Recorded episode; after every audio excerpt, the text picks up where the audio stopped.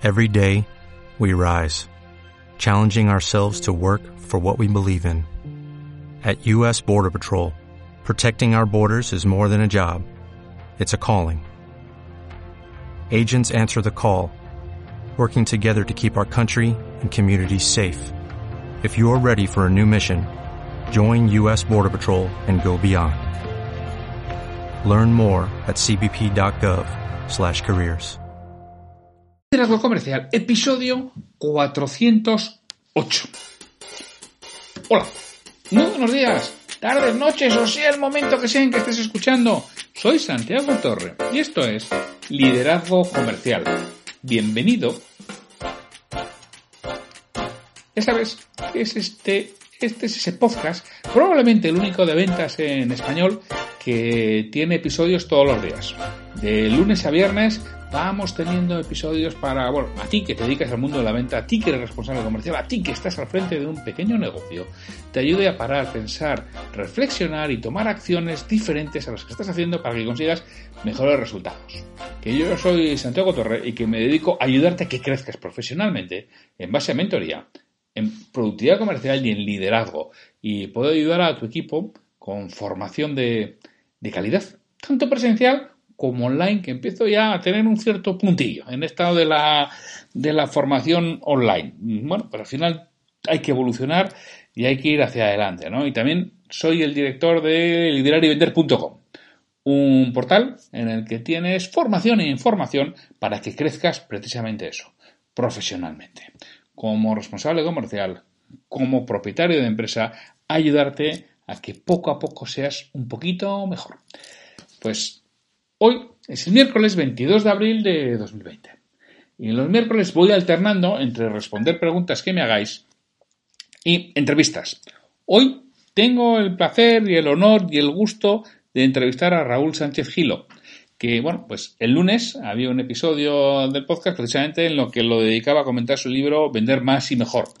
Y bueno, a raíz de la publicación del libro, uno de, de las personas que lo oye, David, David Córdoba me dijo, oye, pues joder, eh, Raúl sería un excelente entrevistado para este podcast. Oye, dicho y hecho, David, tus deseos son órdenes para mí. Contacté con Raúl, oye, y le hemos entrevistado y lo tienes aquí con una conversación con él que nos va a hablar sobre, bueno, muchas cosas de venta, sobre su libro, también nos va a hablar de la exportación. Así que si quieres enterarte un, un poquito más de lo que es el mundo de la exportación en la venta, Raúl nos cuenta y nos da una serie de pautas, pistas, consejos y orientación tremendamente interesante, ya que es una persona con muchísima experiencia en ese, en ese campo. Así que sin mucho más, os dejo con la entrevista con Raúl Sánchez Gilo. Hola, muy buenas tardes, Raúl. Buenas tardes, Santiago. Oye, encantado, lo primero es agradecerte por participar en, en Liderazgo Comercial, en este podcast, en la entrevista que vamos a tener esta tarde, que para mí es un auténtico placer. Ya sabes que soy lector de tus libros, que lo comentábamos el, lunes, uno de ellos, el, de Vender más y mejor, pero también el, el otro, recuérdame el nombre, las 51... Sí, el otro era 51 consejos de ventas. 51 consejos de ventas. Eso es, para mí es un auténtico placer tenerte aquí. el placer es mío, Santiago. Además, yo te sigo también muchísimo en, todas las redes y en LinkedIn y en, toda, en tu podcast también. Oye, yo no sé si eh, los oyentes te conocen, entonces me gustaría saber, oye, pues que nos cuentes quién es Raúl Sánchez Gilo y por qué un responsable comercial o un dueño de negocio tiene que dedicar algo de tiempo a una charla entre tú y yo. Cuéntanos un poco, Raúl. Bueno, sabes que siempre es difícil definirse a sí mismo, ¿verdad? Bueno, pues yo soy ingeniero, eh, vendedor y escritor. Bueno, tengo más de 20 años de experiencia profesional en, en ventas, ¿no? en puestos, sobre todo, principalmente de temas de exportación, He estado como director de ventas de Oriente Medio y África, como coordinador comercial, también eh, en otras empresas en ventas en Asia, África, Europa del Este. Bueno, he visitado muchos países, más de 30. Eh, y bueno, siempre un poco en estos temas de, exportación, ¿no? Y entonces, de un poco de mis errores y aciertos, sobre todo de mis errores, tú lo sabes bien, eh, es de los que más se aprende, ¿no? Por lo cual, ya es un poco, intento compartir mi, mi visión y mi experiencia en los dos libros que he publicado y también un poco pues en todas mis publicaciones en redes sociales, principalmente en LinkedIn, ¿no? Y en cuanto a que por qué me tiene que escuchar un oyente tuyo, bueno, esto es como todo, ¿no? No es uno el que lo tiene que decir, ¿no? Supongo que eso lo tienen que decir mm, los demás, ¿no? Eh, por ejemplo, no sé, yo pienso, tengo 12.000 seguidores en LinkedIn, que no son ni pocos ni muchos, pero bueno, no, entiendo que no pueden estar todos equivocados. Es decir, algún despistado puede haber, pero creo que no. Bueno, que yo creo que me siguen porque les aporto algo positivo, ¿no? Entonces, en ese sentido, más que decirlo yo, eh, yo pienso que son ellos los que a raíz de los comentarios que ponen en mis publicaciones o los, cuando me leen o las reseñas que hacen, que, les aporto algo que, les interesa. Yo sí que puedo decir que a mí me aportas. Yo soy uno de esos seguidores y a mí me aportas, te sigo, comento con lo que con lo que planteas y bueno, ya lo he dicho, ya lo comenté el, el lunes en este podcast, en el episodio del lunes, a mí me gustó mucho el libro, Vender más y mejor, escrito, bueno, al final es una conversación que siempre se hace mucho más ameno y vas repasando muchísimas cosas del departamento de ventas y lo que tiene que hacer un vendedor, ¿no? Además con estructura, el libro está claro de los que merece la pena leer, eh, vas aprendiendo y, hay gente, porque luego lees el link de mucha gente, ah, pues no me ha aportado nada nuevo. ¿Qué, qué, qué bruto eres, tío? Pero qué bruto Lo que pasa es que el, libro aparte, aparte también tiene mucho humor, ¿no? Tiene humor para hacerlo más ameno, cosa que otros tú sabes que los libros de ventas a veces pecan un poco de aburridos, a veces, a veces, no todos, por supuesto. Y siempre intenta también meter bastante humor y eso también ha hecho que mucha gente le haya gustado. Sí, no, pero, muchas veces mucha gente no, no, sé qué quiere de un libro, ¿no? Quiere que yo creo que quiere comprar un libro que le cambie la vida o que le, o que le algo. Sí. La, la, parte dura es luego aplicar lo que, lo que, lo que leemos, lo que entienden, ¿no? E, e, e, ese es el tema. Si alguien que lleve unos años en ventas, pues si tampoco le vas a descubrir la pólvora. Si, lo nuestro es relativamente simple, lo complicado es hacerlo bien, practicarlo, entrenarlo y tener las cosas claras. Pero conocimiento nuevo, sigamos vendiendo. Desde que el hombre es hombre, estamos vendiendo. Claro. Es que ya creo que está bastante trilladito. Lo importante es un libro es que te entretenga, que te aporte ideas, que te haga reflexionar, que te haga pensar, decir, esto a ver si lo podría implementar. Lo que ya lo conocía, pero no, no lo implemento. Y todo el conocimiento que no usa es que vale para nada. Claro, si no implementa eso, eso estoy completamente de acuerdo. Entonces, tú, por ejemplo, ¿qué valoras de un vendedor? Ya no lo cuentas en el libro, ¿eh? eh pero ¿qué, ¿qué, valoras de un vendedor, Raúl? Bueno, pues hay, hay muchas cualidades a nombrar. Yo, como tú has dicho mismo, he puesto muchas de esas. En mis dos libros hablo de muchas de esas cualidades, en los dos. Pero si bien hay una que he empezado a valorar, sobre todo más en la última empresa que estuve, y es el hecho aquel de ese vendedor que es capaz de cualificar mejor a sus prospectos, a sus oportunidades. Es decir, aquel que como a raíz de su, de su capacidad, su embudo no se llena de, oportunidades que nunca se van a cerrar, sino de aquellas que tienen más posibilidades de cerrar. Y esto pues tiene mucho que ver con la forma de, de cualificar. Bueno, tú sabes un tema que daría para muchos podcasts, ¿no? Pero, por ejemplo, en ventas B2B, que es donde yo más he estado, sobre todo son ventas de largo recorrido, como bien sabéis, son muchas veces de alto valor, pues es muy importante identificar aquellas cuestiones críticas del cliente o prospecto que en un futuro pues, pueden llegar a convertirse en problemas y en necesidades, ¿no? estamos hablando de incluso de antes de que exista necesidad, ¿no? Y de, esa manera situarse un poco pues, al principio del viaje de compra del, del cliente, convirtiéndose ese vendedor más bien en un consultor, en un prescriptor un especificador que consiga que su producto o sus servicios se metan en especificaciones futuras, ¿no? Y esa capacidad de, identificar esas cuestiones críticas y, ese, calificar esas oportunidades, yo pienso que es últimamente de lo que más valoro en un vendedor. Que no es. Eh, estamos hablando esto de ventas B2B, ¿no? Que a lo mejor en B2C no es tan, tan importante, pero en B2B sí, ¿no? En, en B2B, desde luego, es importantísimo saber cualificar y saber alguien te hace una RFQ o por qué alguien te, te, pide una comercial, eh, por, qué alguien te pide, te pide una oferta. Muchas veces se debe identificar que eso es solamente para comparar, eso es solamente porque necesita una tercera, ¿no? Claro, vamos a ver, ese es el eh, tema que yo me refiero, que no te sitúes en el tema de la RFQ. La RFQ ya ha llegado tarde. Si tú recibes una RFQ inesperada, que no has trabajado tú previamente, tú eres un invitado a la fiesta, pero no, no vas a soplar las velas. No sé si me entiendes.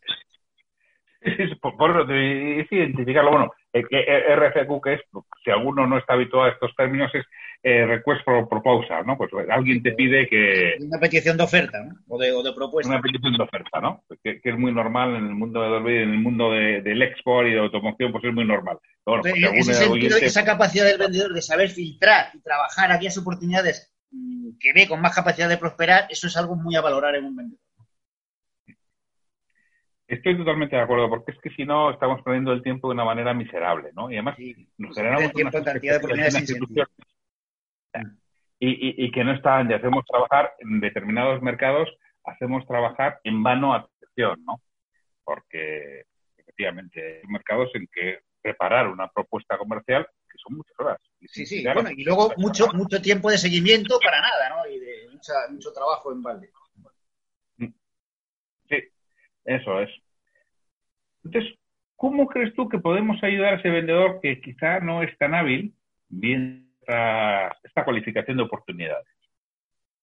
¿Qué consejo le pues, darías tú? tú, lo sabes, muy, muy bien que por supuesto hay que ayudarle con, formación, ¿no? Si no es tan hábil en eso, pues sabe que formar, nadie sabe aprendido, tú sabes, Entonces hay que, hay que formarle, ¿no? Hay que darle un poquito más de, de ayuda, ¿no?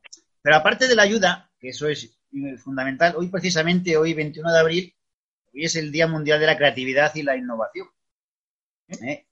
Entonces, también ahí es algo que los, que los, eh, los jefes de ventas, pues, eh, tienen que intentar ayudar a sus vendedores dándoles un poco de capacidad de, creatividad. Si ellos tengan libertad, sin confundirlo con, libertinaje, ¿no? no irse al extremo opuesto, y que ellos también tengan capacidad de innovar proceso de ventas, de nuevas formas de, acercarse a sus clientes, nuevas formas de, mm, a lo largo de todo el proceso de, crear nuevas formas, de tener algo de creatividad, no estar sujetos a unas reglas totalmente estrictas. Por supuesto que tener un plan y unas reglas, pero que tengan una cierta libertad los vendedores, que no haya un control excesivo de su actividad, esos jefes que controlan todo lo que hace el vendedor a base de reportes, informes, reuniones, controles. Eso al final no es bueno, entonces tiene que dejarle un poco de libertad, y ¿sabes? Pero sin ir al extremo contrario, ¿no? Como, como hemos dicho. Entonces es importante ayudarles también, no solo con con el coaching, con la capacitación, sino también con, con ese, ese, ese, capacidad de darles libertad, de ellos pensar por sí mismos y, e innovar. Y de hecho muchas veces hay vendedores que se les ocurren ideas que a lo mejor a sus, a sus jefes o inmediatos no se les ocurren y, que son a veces súper válidas, ¿no? Pero le tienen que dar esa capacidad de innovación, de, poder, de poder eh, probar cosas nuevas.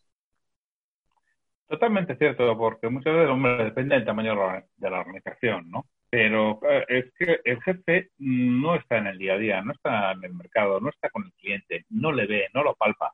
Eh, está cuatro palmos alejado de él, ¿no? Y el vendedor es el que está encima, el que está en la calle, el que conoce realmente el mercado, el que puede pedir que, y aportar aspectos que son muy válidos para la organización y que le pueden llevar adelante.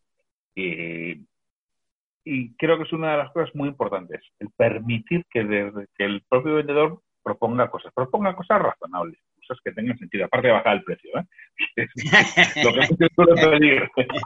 pero, pero cuando piden cosas, yo creo que dedicarle el cariño y mirarlo porque saben lo que piden.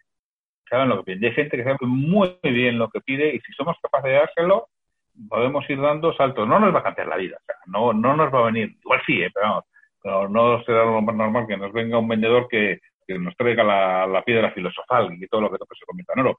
Pero bueno, pues nos va a hacer crecer un puntito, dos puntitos. Bueno, eso con el tiempo, pues es lo que nos permite estar algo más holgados, algo más tranquilo. Mi experiencia al respecto es eso, que cuando te dejan hacer cosas, creas cosas y al final son positivas y, encuentras nuevos caminos, nuevas, nuevas, incluso hacer, yo que sé, un paper distinto, una forma de algo para, para crear un poco esa conexión con ciertos clientes, de problemas que surgen y cómo solucionarlos. Es decir, darle, darle esa libertad para, crear cosas nuevas, ¿no? todo, no todo tan regulado. Bueno, también, aparte de regulación, una cosa muy importante es el CRM, ¿no? Eh, y muy importante la actitud que tenga el vendedor con el CRM, en ese sentido, mm, que él lo haga como algo suyo, ¿no? Como una forma de mejorar, no como algo administrativo, no como una pesada carga, ¿no? Entonces también es una forma de ayudarles si el CRM no, supone una, carga, sino supone algo que ellos, lo vean como algo que ellos mismos les sirve de ayuda. Es que el CRM bien utilizado y bien enlazado con el ERP es algo básico. Yo lo he visto en las que he trabajado, que hay un buen ERP, un buen CRM, el vendedor dispone de tiempos, de datos en tiempo real, el, vendedor debe hacer su previsión de ventas anual y está viendo toda supervisión detallada que he hecho la realidad frente a ello y le permite tomar acciones y decisiones mucho más rápidas, sobre todo en cuanto el vendedor tiene un poco de, formación. Hombre, estamos hablando de vendedores con una formación muy simple, muy básica, pues igual no es lo más adecuado. Pero en el momento que estás hablando de un, vendedor con una cierta formación, es una, el momento que implementas un CRM en condiciones, lo que le ayuda. Y hombre, no le gusta nada meterle el, el ¿eh? pero bueno, es, es, el precio que tiene que pagar para, para que le ayude. Claro, lo que pasa es que hay muchos de verdad que lo ven como, como una carga, ¿no? Y esa es, la visión que, se le debe intentar cambiar para ayudarle, De, demostrarle que, que, realmente es algo súper beneficioso para ellos. Hay que demostrárselo muchas veces. ¿no? Muchas veces es una carga. ¿eh? Yo he visto CRM que, vamos, es que había vendedores que no podían ni ver lo que ellos habían introducido.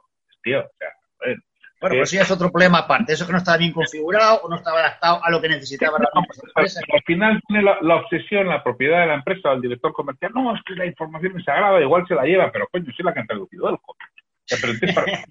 ¿Cómo quieres que venda si no tiene información? Si no sabe lo que ha vendido a sus clientes. Si no sabe si han hecho un pedido.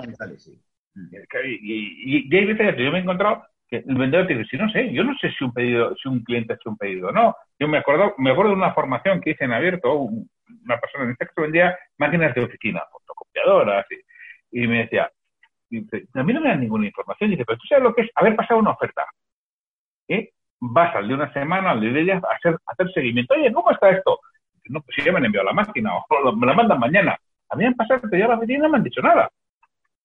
Dice, como pero tú como gilipollas.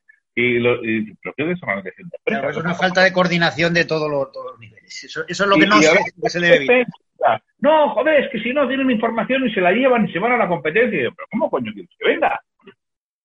¿Y cómo quieres que optimice su tiempo? Si se ha ido el tío hasta Bermeo, estamos en Bilbao, de Bilbao a Bermeo, pues ahora 40 kilómetros, ido el tío hasta Bermeo a hacer esa visita, a hacer el seguimiento. Y resulta que, que se ha hecho el pedido a vosotros hace cuatro días y no se lo has comunicado es, imposible, ¿no? Y bueno, por eso digo que muchas veces también tienen bastante razón, ¿eh? Los vendedores. Sí, no digo que no, hay, casos para todo eso. Yo hablo en plan general y por supuesto hay casos para mm. Oye, una pregunta que hago siempre a todos los entrevistados, ¿no? Para ti, ¿cuáles son las diferencias entre un vendedor estrella y un vendedor promedio? La pregunta trampa esta siempre, lo que siempre se ve mucho. Bueno, primeramente, primeramente yo pienso, eh, todos los que están escuchando este podcast, todos tus oyentes ya son vendedores estrella. ¿eh? Eso por de entrada, porque esa es una de las condiciones o definiciones que pudiera tener un vendedor estrella, es eh, el querer siempre estar, formarse, actualizarse, seguir aprendiendo, mejorando, entonces escuchar podcast, leer libros, artículos, asistir a cursos, webinarios, o sea, eso siempre debe formar parte de cualquier vendedor para ser estrella. Eso por una parte, ¿no? Y por otro lado, bueno, son tantas definiciones que se han dado, ¿no? Y hablar, eh, hay muchas condiciones pero también, por ejemplo, en el libro tú lo has, leído, en el libro primero, que hay una dicha así un poco en plan críptica, que es levantar el velo de Isis, que a muchos no les sonará, y que es esto, ¿no? Pero básicamente lo que tienes que hacer es eh, reflejarte un poco en tu propio espejo, ¿no? ¿Eh? Reconocer tus errores, tus defectos, por qué hemos fallado en tal o cual operación, en tal o cual venta, analizar dónde se pudo mejorar, qué salió bien y qué salió mal, y siempre criticarte de forma constructiva a uno mismo para poder mejorar. Es decir, se hace un ejercicio de introspección y de alguna manera subir la necesidad de superarnos, ¿no? Y por eso levantar ese velo de, Isis, de la diosa, y, mirarte en el espejo. Mirarte en el espejo, y porque al final eh, se trata de ayudar al cliente, pero ese secreto de todo esto está en, ti mismo, está en nosotros mismos. Esa sería una de las, de las condiciones fundamentales para ser vendedor estrella, ¿no? Y otra cosa que también distingue a los vendedores estrella, yo pienso, aunque esto a lo mejor es más difícil de contrastar hasta que no pasa, es que cuando se va de la empresa, sus clientes lo echan de mí. Y se nota, es decir, es algo que se nota, ¿eh? Resulta luego mucho más difícil la adaptación del nuevo vendedor, ¿no? Y es porque se, se ha generado una, una, conexión con sus clientes, realmente les ha ayudado a conseguir su confianza, su fidelidad, y de alguna forma cuando se va de la empresa ese vendedor, los clientes lo lamentan, ¿no? Pues sabían que dicho vendedor iba, iba defendía sus intereses, sus problemas y que podían contar con él, ¿no? Lo que pasa, claro, esto no lo puedes saber a, priori, ¿no? Solo cuando se va de la empresa, ¿no? Le echan de menos los clientes. por eso digo que será, sería una definición un poco a posteriori, ¿no? Mm. fíjate, cuando preguntas a los vendedores, pues siempre ponen cosas que, es que son dones, ¿no? Es que tiene la habilidad de la persuasión, no tiene la, eh, eh, el don de saber hablar, de saber convencer. Es que tiene un cuñado que es el que le compra, ¿no? dices, pero si ser vendedor de historia depende de ti, si casi siempre es un tema, como bien dices tú, de, formarse, que depende del día. ti hace 20 años, pues igual nadie te va a te formar hoy en día, pues, tú lo que tienes para formarte, ¿no? Depende de la mejora continua, de que quieras tú estar mejorando, de que analices esa visita que has hecho, de que la prepares, de que la analices, de que ajustes para la siguiente, que depende de ti y de, tu actitud, de que tengas una actitud positiva, porque si no, tus clientes te echan de menos porque tienes una actitud positiva, porque les alegras el día cuando vas, porque les transmites información nueva, porque les resuelves los problemas, o al menos dar lo mejor de ti mismo para resolver el problema cuando un cliente lo tiene. Eso es lo que queremos. Y eso... Has transmitido esa confianza porque les has ayudado previamente, entonces son fieles, Te has convertido en fieles. Eso, eso hace mucho. Para ser un vendedor de estrella como, como tú es así, y ya no estoy hablando de ser el número uno del mundo, que indudablemente para ser el número uno del mundo necesitas dos cosas. Uno, un don especial, eso está claro, pero dos, trabajar, vamos, como un bestia. Es decir, si Roger Federer o Rafa Nadal o Novak Djokovic son números uno del mundo de tenis, es uno, porque tienen algo especial que otros no tenemos para jugar a tenis, pero dos, porque han metido horas en la pista desde que tenían seis años, vamos. La, preparación es fundamental, claro. Todas del mundo, entonces, bueno, pues eso es lo mismo, o sea, si tú quieres ser un número uno necesitas don especial en muchísimas horas, pero si realmente te quieres ganar la vida y que te puedes ganar muy bien la vida, lo único que necesitas es trabajarte a ti mismo, como muy bien lo dices. Y además que esta pregunta, como dices, es un poco pregunta trampa, ¿no? Pero es que tú lo cuentas muy bien en el libro de Trabajate a ti mismo. Es que eres tú la clave, que es que e-, eres tú el que te vas a vender. El, el, cliente el primero que te va a comprar es a ti y luego ya tu empresa y tú no sé qué, porque si primero comprar tu empresa tienes un problema, eres prescindible. Si primero te compra a ti, bueno, ya empiezan a cambiar las cosas. Claro, y además, el, que puede, puede hacer la diferencia. Es decir, un mercado además también tan, muchas veces tan saturado, todos los productos muy similares e iguales, al final la diferencia puede ser el vendedor. Y que genera, el, elemento diferencial comparado con la competencia. y, es el vendedor de ellos, siempre lo digo, mira, ante mercados en, que hay productos similares o muy parecidos, que hoy en día son prácticamente todos, porque mientras que antes una ventaja competitiva te duraba años, ahora te dura semanas, porque ya te, ya te la copió un chino en dos semanas y tienen, tienen lo mismo que tú. Entonces, es que te dura semanas. Y pero todos funcionamos igual. Ante dos productos muy parecidos y de precio similar, se lo compramos al que mejor nos cae. Es que somos humanos. Sí, somos personas y al final necesitamos confiar y bueno, pues eh, ahí hace la diferencia, ¿no? Que el vendedor que genera esa confianza en el cliente porque realmente se interesa, ¿no? y porque ese vendedor busca dar un super, un super servicio, ¿no? no vender un super producto, sino eh, dar un super servicio y ayudar al cliente. ¿no? Oye, yo voy a usar un poco que tenemos aquí, Raúl, y que sé que tienes mucha experiencia internacional. Y bueno, pues no, no, podemos evitar hablar del monotema, ¿no? De la situación en la que estamos ahora confinados y en la situación preocupante en la que nos metemos. Oye, tú por tu experiencia internacional, que conoces muchos mercados, muchas culturas, ¿cómo crees que vamos a salir de esto que nos afecta a todo el mundo? ¿eh? Porque está todo el mundo igual. O sea, esto no es algo que nos afecte solamente a los españolitos, sino que afecta a, todo el mundo. Desde tu experiencia, ¿crees que saldremos España y Europa mejor de cómo entramos? ¿Saldremos peor? ¿Qué, entiendo, Santiago, que, me, preguntas del tema de las ventas, del tema de, Sí, sí, sí, del tema de ventas. Yo, he hablado de eso, desde la posición comercial, ¿no? Porque hoy en día estamos en un mercado globalizado. Bueno, pues eh, Europa y España no sé cómo saldrán, no lo sé.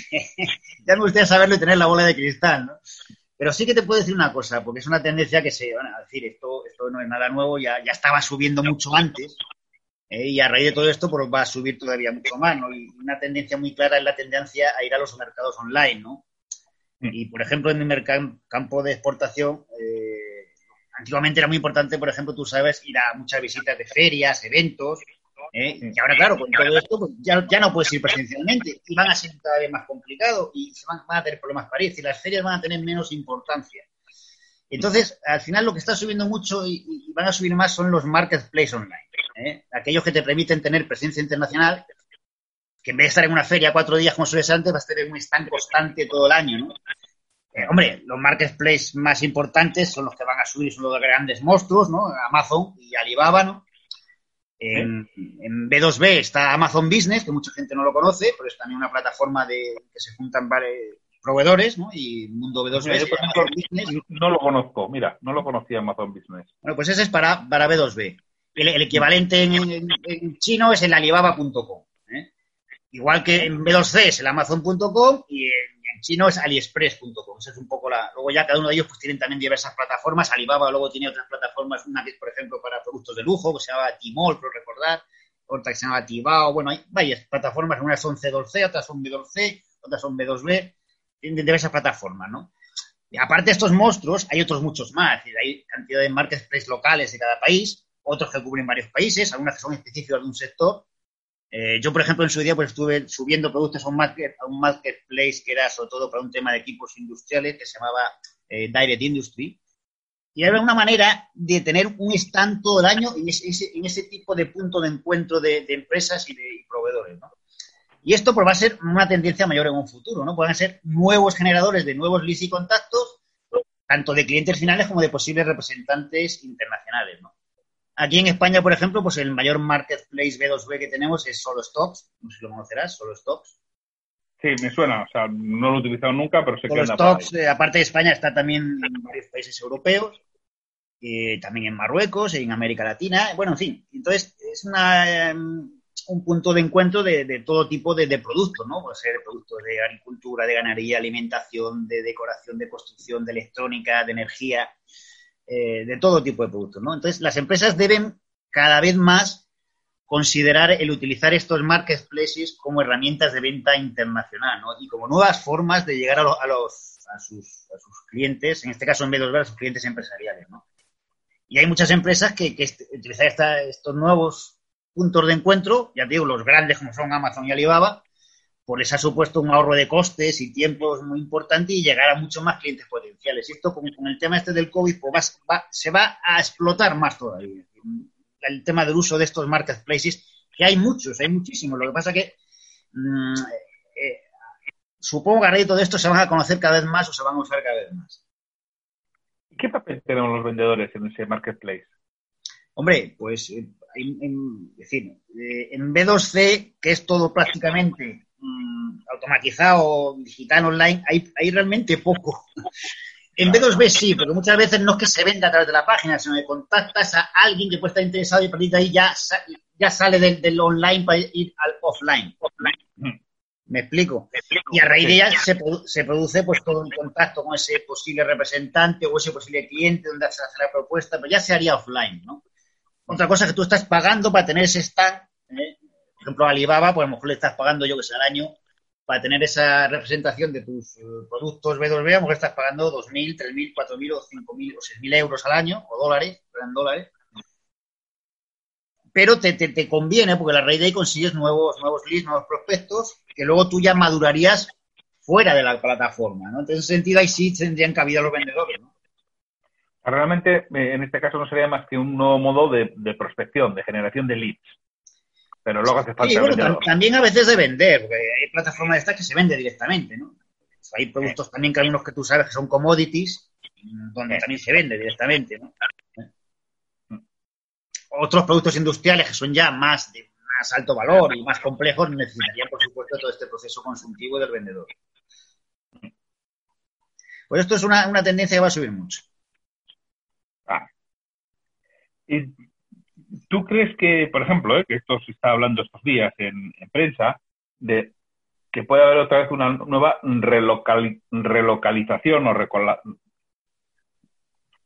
que vuelvan las empresas que algunas, algunas plantas productivas se habían ido a otros países, que vuelvan a España, que es sobre todo lo que se está viendo ahora con, no vamos a con Epic, por ejemplo, ¿no? que resulta que no tenemos y dependemos de, de terceros y luego lo quita todos por el camino. Pues sería estupendo que muchas empresas dejasen de fabricar en China, pero el problema que se encuentra es el de siempre, el de la mano de obra, no, es la, misma mano de obra allí que aquí.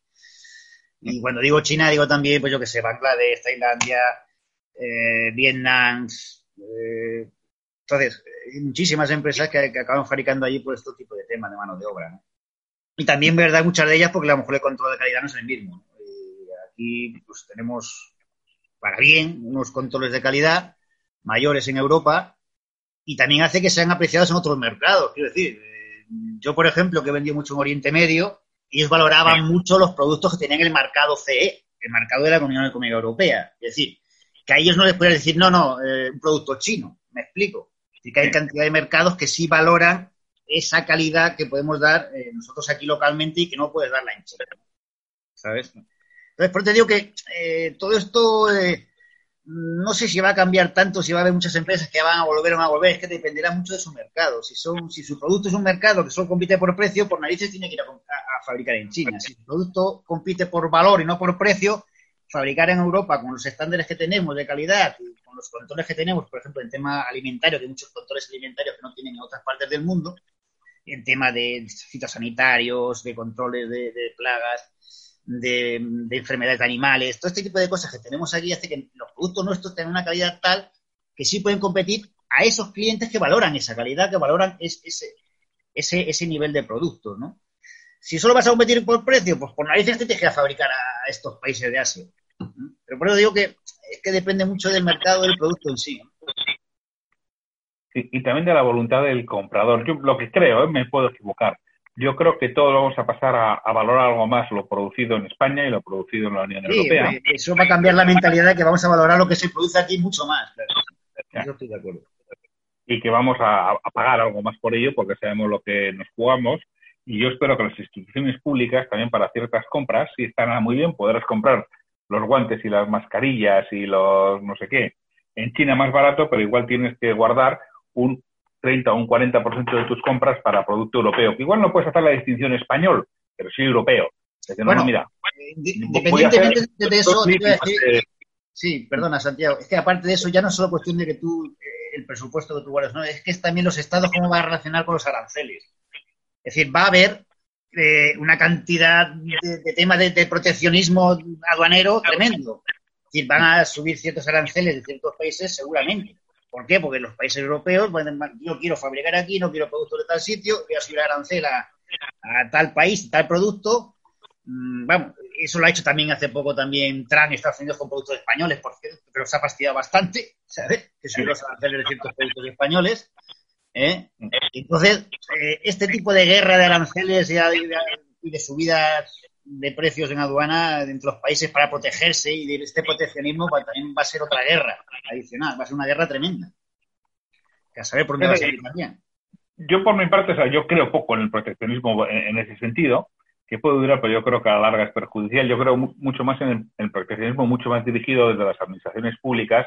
Es decir, si yo voy a comprar 100 millones de mascarillas al año, pues lo que voy a hacer es comprar 40 millones de mascarillas europeas y además voy a exigir dentro del concurso público que lleven el mercado como tú CE y mientras que, bueno, los otros 60 millones los compraré al mejor postor, pero me estoy asegurando que al menos 40 están producidos aquí. Con lo cual va a haber plantas que estén aquí produciendo, porque si no, no pueden entrar en estos concursos, ¿no? Y entonces ya no, es tan necesario imponer aranceles, que al final no son más que barreras artificiales que estás poniendo y que la otra parte te vas a poner son, son las que mandan, ¿eh? son, las, que mandan en el mundo. Esos aranceles son muy importantes para poder exportar, ¿eh? muy importantes. Cuando te ponen, de repente te cambian arancel a tu producto y otro producto de otro país no lo tiene, pues ahí empezamos a hablar ya de otras cosas que no es libre competencia, ¿no? ¿Sabes? Pues, pues, eso no me gusta, ¿no? A mí me gusta mucho más lo otro. No, no, yo lo que quiero, lo que estoy poniendo es que este producto tiene que cumplir estos requerimientos y tiene que cumplir el requerimiento de tener CE, de estar producido aquí, porque sé que tiene unas garantías. Y ahí a comprar el mejor postor, pero de producido aquí. Eh, y no tanto poner aranceles, ya que es un, algo artificial y que además que la otra, la otra parte te vuelve a hacer lo mismo. ¿eh? Lo único que haces es que hacer productos de forma absurda. Eh, los, no, los políticos, desde luego, no, no son las personas más brillantes que tenemos desde el punto de vista de gestión. y otra cosa que puede pasar también es que puede haber nuevos acuerdos bilaterales entre ciertos mercados, entre ciertos países para hacer zonas de libre comercio, ¿no? Un poco. Eso ya se vería si, se llevaría a cabo, ¿no? Que ha habido muchos intentos al respecto, ¿no? Pero bueno, acuerdos estos de. Precisamente para eliminar esos aranceles y fomentar ese comercio, ¿no? Pero bueno, esto ya dependerá de tanto de los políticos que nunca se sabe. Eh, eh, eh, esto no lo sabemos. Y lo mismo, ¿eh? tú has exportado a Asia, entonces yo entiendo que habrás viajado, por bastantes países de esos. Sí, prácticamente a todos los asiáticos. Sí. Fíjate que hemos tenido los ejemplos aquí, ¿eh? yo no, esto tampoco lo sigo mucho porque yo prefiero todo ese tipo de noticias solamente tener la información, pero no entrar en profundidad porque me, me, cabrean y me, me, despistan de mi objetivo de trabajar y trabajar bien, ¿no? Pero a mí me sorprende, pues, cómo ver en determinados países que en teoría están menos preparados que España, han sabido controlar la pandemia mucho mejor que nosotros. ¿Tú crees que es por tema cultural? ¿Crees porque han reaccionado mejor? ¿Aquí crees tú que sea, por ejemplo, Corea? Porque pues, haya sido capaz de controlar la pandemia y nosotros no. Pues que hay muchos factores. Yo no, no sabía decirte, Santiago. Porque como hay, aquí también hay mucha teoría conspiranoica, que tú sabes, hay mucha teoría conspiranoica, que hay gente a favor, gente en contra. Eh, ¿Por qué lo han controlado mejor? Bueno, hay mucha gente que dice, y los expertos dicen, que también porque han tenido o han sufrido otras pandemias antes, de alguna manera ya estaban más concienciados, ¿no? Ya el uso de la mascarilla a lo mejor lo tienen más, más asumido. Y también puede, es verdad que también a lo mejor la cultura de menos, de menos, eh, menos toque, menos contacto. Aquí los mediterráneos, tú sabes cómo somos, somos más de abrazarnos, de tocarnos, de besarnos. Mientras que en estos países tú sabes que esto de besar a alguien no es lo normal, ¿no? De hecho, a un japonés, eh, tú salúdale, pero a distancia y con cuidado, ¿no? En fin, todo este tipo de cultura tan distinta que hay que entender, pues a lo mejor también ha hecho que ellos, que ellos, eh, además, que ellos suelen tener otra cultura también más de, de bastante, ¿cómo te diría?, de colectividad, ¿no? Es decir, oye, el gobierno ha dicho esto y, todo el mundo hacer esto, ¿no? No que aquí somos un poquito más viva la vida, más, más eh, la pillería, tú sabes, la picaresca, por ejemplo, española, de que dicen una cosa y la mitad de la gente la incumple, ¿no? Y, ese confinamiento es verdad que tampoco se ha cumplido a rajatabla mm, como se debiera, ¿no? Yo creo que hay, indudablemente, hay unos factores culturales importantes, ¿eh? Yo no creo que se deba tanto a ciertos errores políticos que se habrán cometido, no me cabe duda, pero yo creo que se debe más a factores culturales. Los asiáticos, coreanos, como bien dices, tienen primero eh, su cultura es más distante que la nuestra, en el sentido de proximidad, mientras que, en Europa una distancia social, estamos hablando de 80 centímetros, es una distancia social que aceptamos. En Alemania puede ser un poquito más, puede ser metro 10, metro 20. Vamos, los latinos, 80 centímetros, un metro, estamos muy cómodos, ¿no? Para un japonés o para un coreano, estamos hablando de metro y medio. Eso, el, el que sea afectuoso. Mm. El que sea un poco más distante, pues son dos metros o dos metros y algo, ¿no? Ya ellos guardan más la distancia social. Y para mí otra cosa importante que tú lo decías, es el respeto a normas. Que están mucho más habituados a respetar las normas que a lo que estamos nosotros. También tienen una cultura, eh, ellos tienen mucha más cultura de esfuerzo que la que tenemos nosotros en España. En Corea mm, les exigen mucho más esfuerzo para estudiar y para poder salir del que seguimos en España con, creo que somos, desde mi punto de vista, bastante blandengues y bastante permisivos. Y eso cuando llega el momento del esfuerzo, pues no somos capaces de hacer un esfuerzo. Mientras que están habituados a hacer el esfuerzo y lo hacen. Lo hacen con... Sí, ahí, ahí, puede que tenga razón, lo cual no quita también, que yo ahí no lo... En fin, eh, no quita también que pueda haber habido errores políticos en cuanto a que a lo mejor aquí se ha reaccionado un poquito tarde. Pero bueno, esto ya es como tú decides multitud de opiniones, a cual tiene la suya. Yo pienso que aquí se tiene que haber reaccionado un poquito antes mi opinión particular. Eh, eh, eh, eso no lo sabemos, personalmente. El problema es ese, que ya nunca lo sabremos qué hubiera, hubiera pasado sí. El que hubiera pasado sí, pues. Yo lo que estoy convencido, así como hay gente, y ya me, va a meter un charco, ¿no? bueno, pues yo, a mí me gusta meterme en charcos. yo estoy convencido de que ellos actuaron en conciencia, es decir, porque la prueba es que la, la, mujer del presidente del gobierno, la madre del presidente del gobierno, las ministras estuvieron en la manifestación si ellos hubieran tenido información de que eso era peligroso, no hubieran ido. Entonces, si ellos estuvieron es porque estaban convencidas de que no había peligro. Y lo que han sido torpes, sí, hombre, han actuado de acuerdo a los datos que tenían, que alguien no les habrá proporcionado los datos correctos o no los han sabido interpretar. Pero ellos han estado. Otra cosa es que no hubieran estado. Y ahí sí me hubiéramos quedado.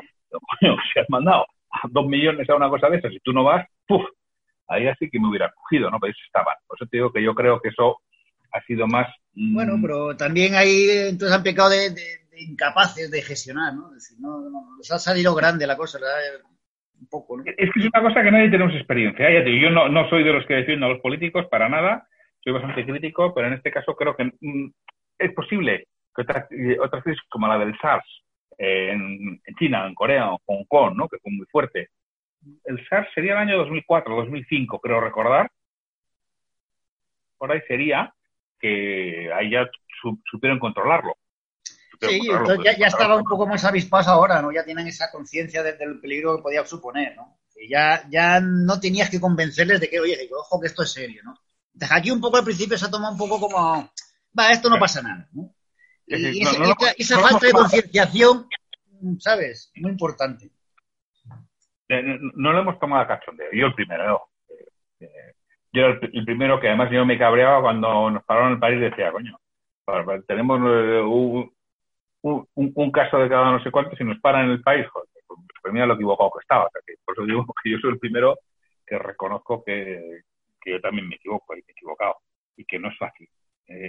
eso. Pero sí, sí, los temas culturales son importantes y creo que nos tenemos que ir acostumbrando. Y los vendedores, que somos gente que nos gusta poco las normas, nos gusta un poco los procesos, nos gusta poco los procedimientos, nos gusta poco hacer las notas de gasto, nos gusta poco hacer los reportes de visita, tenemos que acostumbrarnos a que porque además cuando te acostumbras a lo pequeño, luego cuando llega lo gordo, es más fácil que seas capaz de mantener una cierta disciplina, que es muy importante.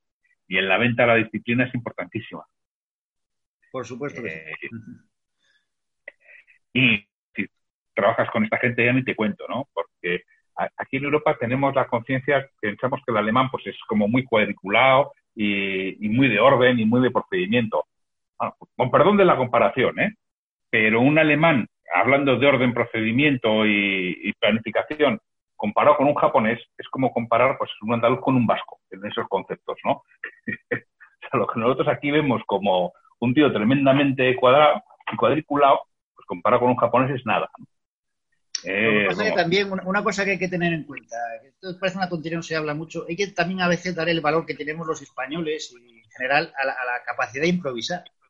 Esto hay muchas empresas que lo valoran, es decir, eh, hay cantidad de trabajos que los españoles son capaces de improvisar y un alemán, por ejemplo, no podría nunca, ni un alemán ni un japonés, porque el japonés le tiene que decir todo cuadriculado y todo esto hecho y así, asá. Y el español en, una situación de, un proyecto que de repente hay problemas, es capaz de improvisar sobre la marcha.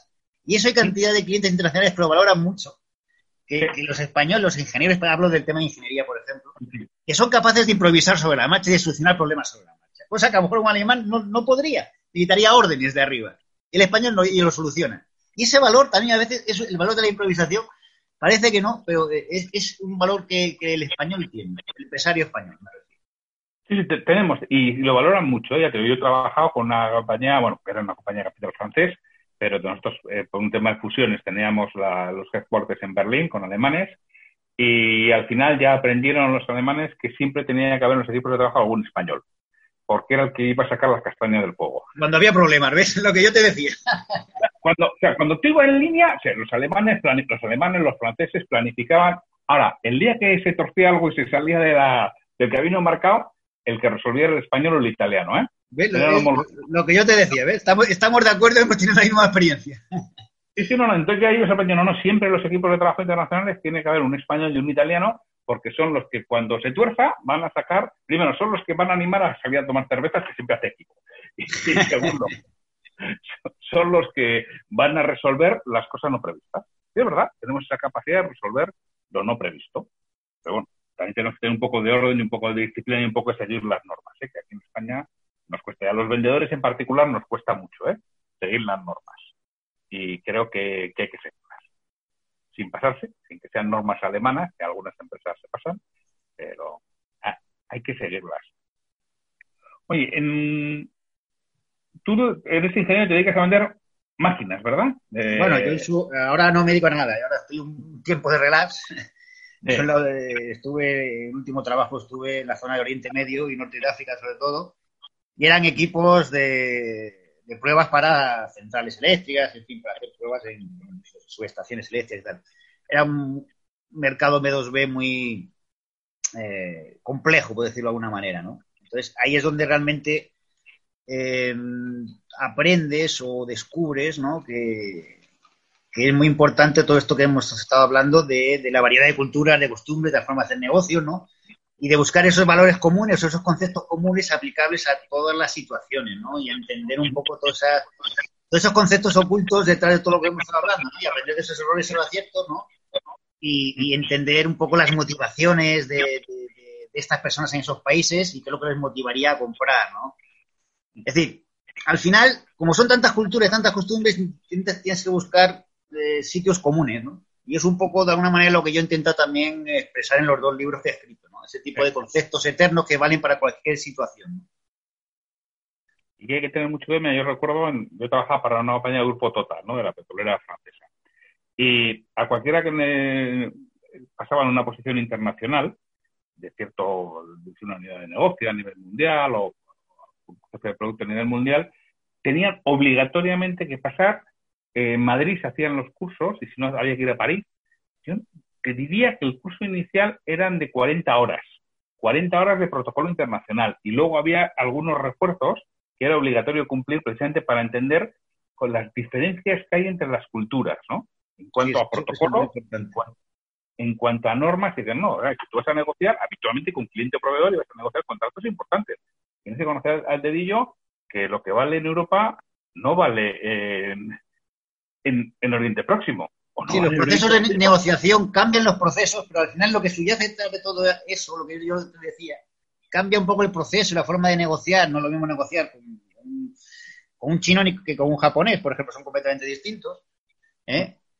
Pero eh, ambos al final acaban teniendo motivaciones similares, entonces tienes que buscar un poco a, las personas detrás del puesto, ¿no? Y buscar un poco cómo mejorar esa relación comercial ejemplo, en mi caso era sobre todo con muchos distribuidores, ¿no? Para poder desarrollar el mercado suyo, ¿no? Y tener una operación estrecha. Entonces tenía que, intentar mejorar esa relación, ¿no? Eh, conocer un poco lo que son a las personas, ¿no? Buscar la, mejor manera de trabajar juntos, ¿no? En ese mercado. Entonces, todo esto es, completamente distinto a lo que a lo mejor, eh, pues, pues la venta B2, B2C, ¿no? Es completamente, a lo mejor, distinta, ¿no? Yo, hay, o sea, esa parte del vendedor de saber empatizar, de saber entender a la otra parte, de saber de, o querer ponerse en sus zapatos, ¿no? Creo que bueno, en B2C por supuesto que también, pero que tiene un proceso distinto, ¿no? no es tan... En B2B a lo mejor es un proceso más largo y en B2C es más, muchísimo más rápido, ¿no? Sí. El, B2B, el B2C, el proceso de maduración es muy corto, a no ser que estés vendiendo productos de alto valor, una casa, ¿no? O un coche pero en B2B el proceso de maduración suele ser bastante largo, más en mercados internacionales. ¿Qué necesitaría alguien?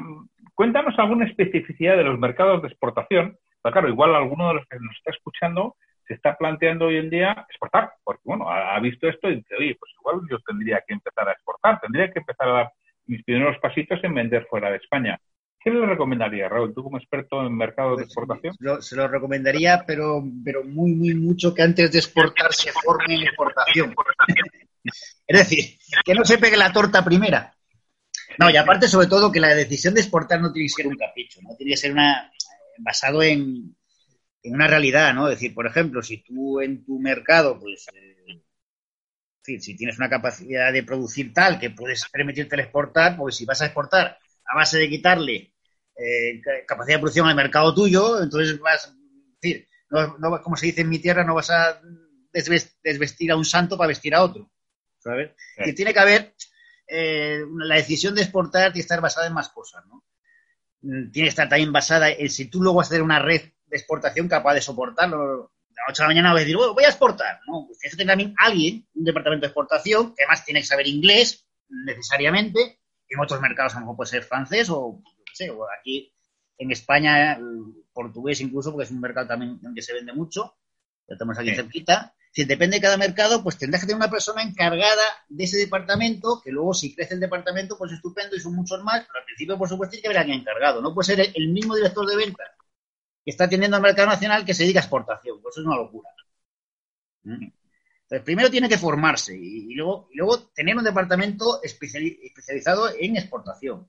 Y luego tener muy claro todo el tema de la logística, de los incoters internacionales, de los problemas de los, papeleos que hay con las aduanas, del tema de toda la documentación, de los DUAS, de todo el papeleo típico que lleva todo este tema de, exportar. Que no es difícil, simplemente que, la, que necesita alguien que esté formado al respecto.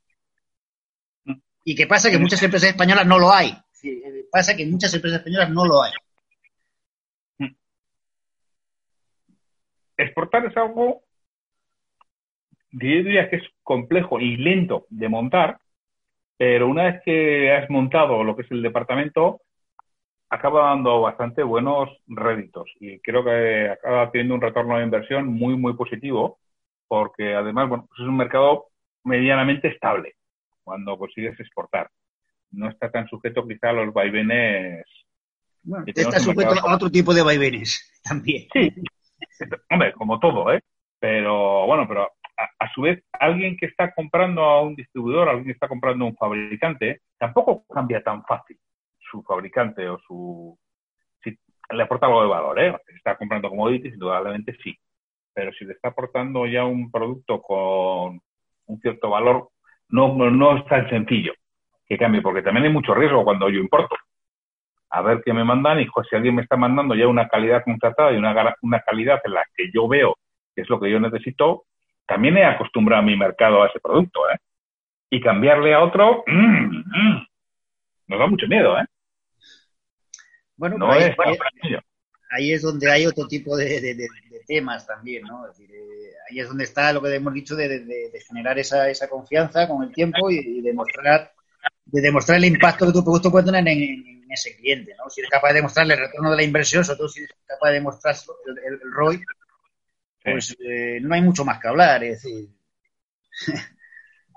si eres capaz de demostrarle que tu producto le da un beneficio mayor que el de la competencia, pues bueno, pues ahí hay mucho, mucho donde...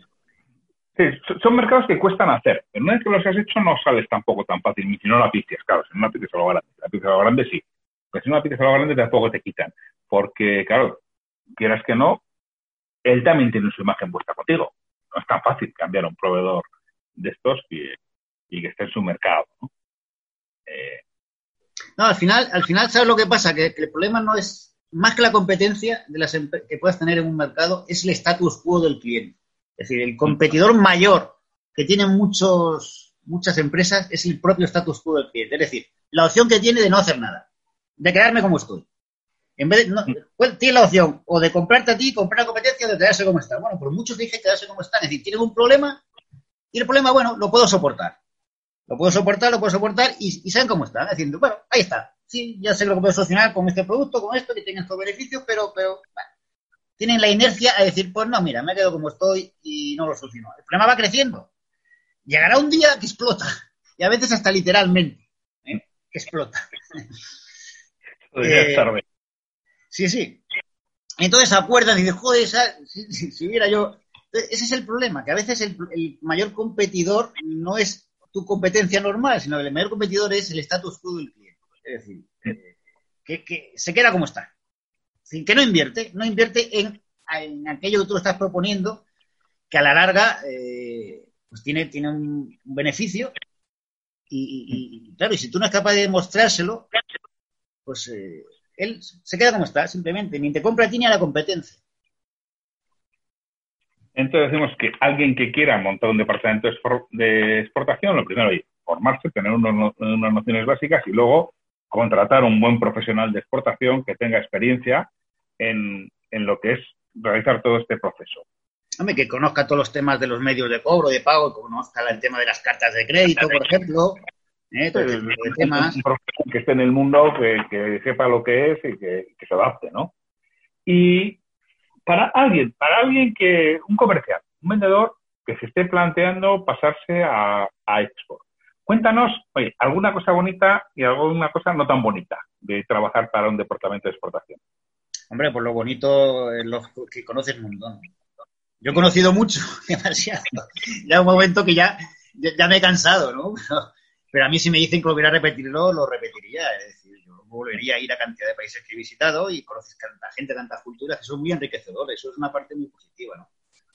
Es muy enriquecedor como persona, ya no solo profesionalmente, sino como persona, ¿no? ver toda esta cultura, este, este, tipo de países. Aunque es verdad que cuando vas a trabajar tienes poco tiempo de ver, eso también, ¿no? Ves a lo mejor algo, pero muy poquito, ¿no? Por vas a una feria y a lo mejor pues eh, tienes una tarde que al final te, da tiempo a hacer algo de turismo, por ejemplo, o lo que sea, y bueno, pues algo ves, ¿no? Por supuesto. Porque vas a ir a, a trabajar, ¿no? Eso, esa es una parte positiva, ¿no? La otra negativa, pues eso, precisamente es lo mismo. El tema de viajar también hace que, pues, que no, que no estés estable en un sitio, ¿no? Que estás siempre fuera, ¿no?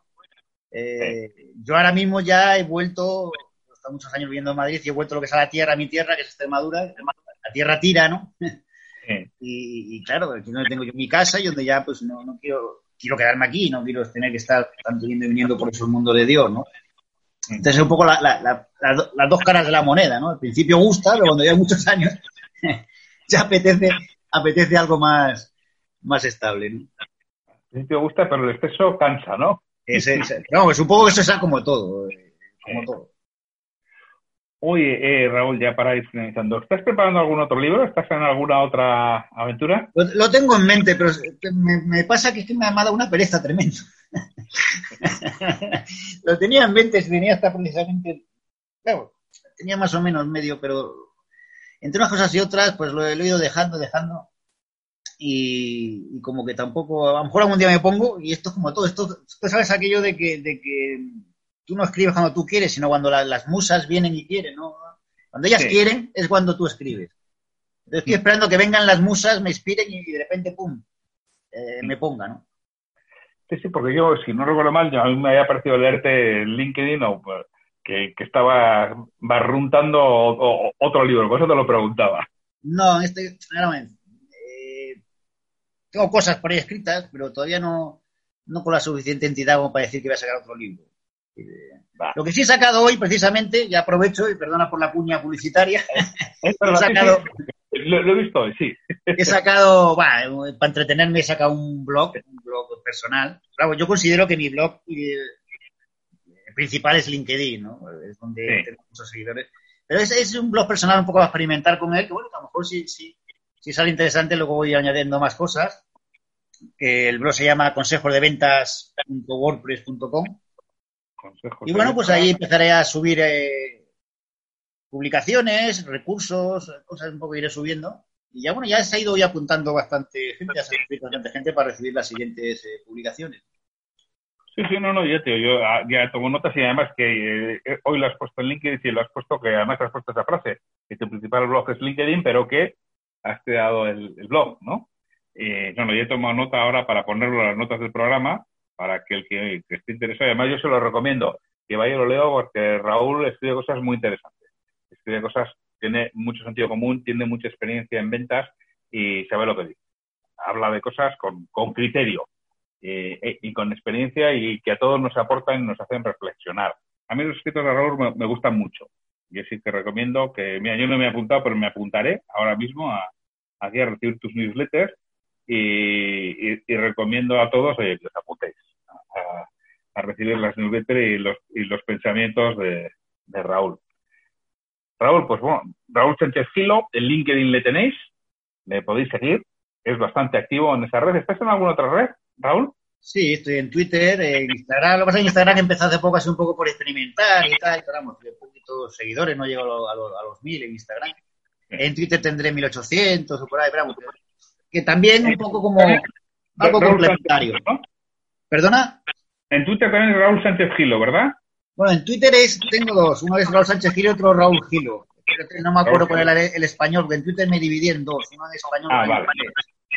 Sí. No, eh, yo, sé que en Twitter estamos conectados también, pero bueno, ahora claro. Pues, eh, sí, como el de, pues no, no sabes cómo, cómo está en LinkedIn sí. El de español es, sí, es eh, arroba Raúl Sánchez Gilo, ese, sí, correcto. Raúl Sánchez Gilo, vale. Perfecto, para que te localicen ahí Ahí también. Eh. en, cualquier caso, si tienes duda de la dirección, las puedes encontrar en el perfil, ahí aparecen todas para cuando las pongas en, el, en la publicación. las pondré. Raúl, pues muchísimas gracias por compartir este tiempo con nosotros y bueno, hacernos comprender un poco lo que es el mercado de la exportación y de vender fuera. Y bueno, como cada mercado es totalmente distinto, la mentalidad es diferente y hay que adaptarse, ¿no? Ese, es una buena, un resumen, que tenemos que adaptarnos a todo, tenemos que adaptarnos. Es más con lo que está cayendo. Raúl, por lo dicho, pues muchísimas gracias, un fortísimo abrazo y, cuando quieras, eh, este, esta es tu casa. Nada, muchísimas gracias a ti, ha sido un placer, además me le pasa muy bien. un placer hablar contigo, Santiago. Un abrazo. Gracias, un abrazo. Adiós. Esta ha sido la entrevista con Raúl, que ha estado realmente a gusto con él. Espero que a vosotros también os haya aportado valor. Y, oye, pues si queréis contactar con él, saber algo más, preguntarle, os voy a dejar los enlaces a sus redes sociales y a su nuevo blog en, las notas del programa. Ya sabéis que las tenéis, tanto en iVoox, que es donde está originariamente guardado, y que si por lo que fuera, pues no llega a otras plataformas, también lo tenéis en liderarivender.com, en el que subo todos los días el, podcast. Y las notas las tenéis en abierto en liderarivender.com, siempre tenéis el podcast y, las notas. Desde ahí lo podéis escuchar, lo podéis bajar y lo podéis descargar si queréis desde ahí mismo. Pues lo dicho, pues sin mucho más, despedirme de vosotros hasta mañana, jueves, en los que tendremos un nuevo episodio de Irracionalmente Predecibles y voy a intentar dar respuesta a alguna de las peticiones de, otro David. No es este David Córdoba que nos ha pedido lo, de lo de la entrevista con Raúl, sino de otro David que me ha dicho, ¿podemos poner algo de aplicación práctica de irracionalmente predecibles? Creo que mañana toca. Mañana vendrá así que sin mucho más. Hasta mañana.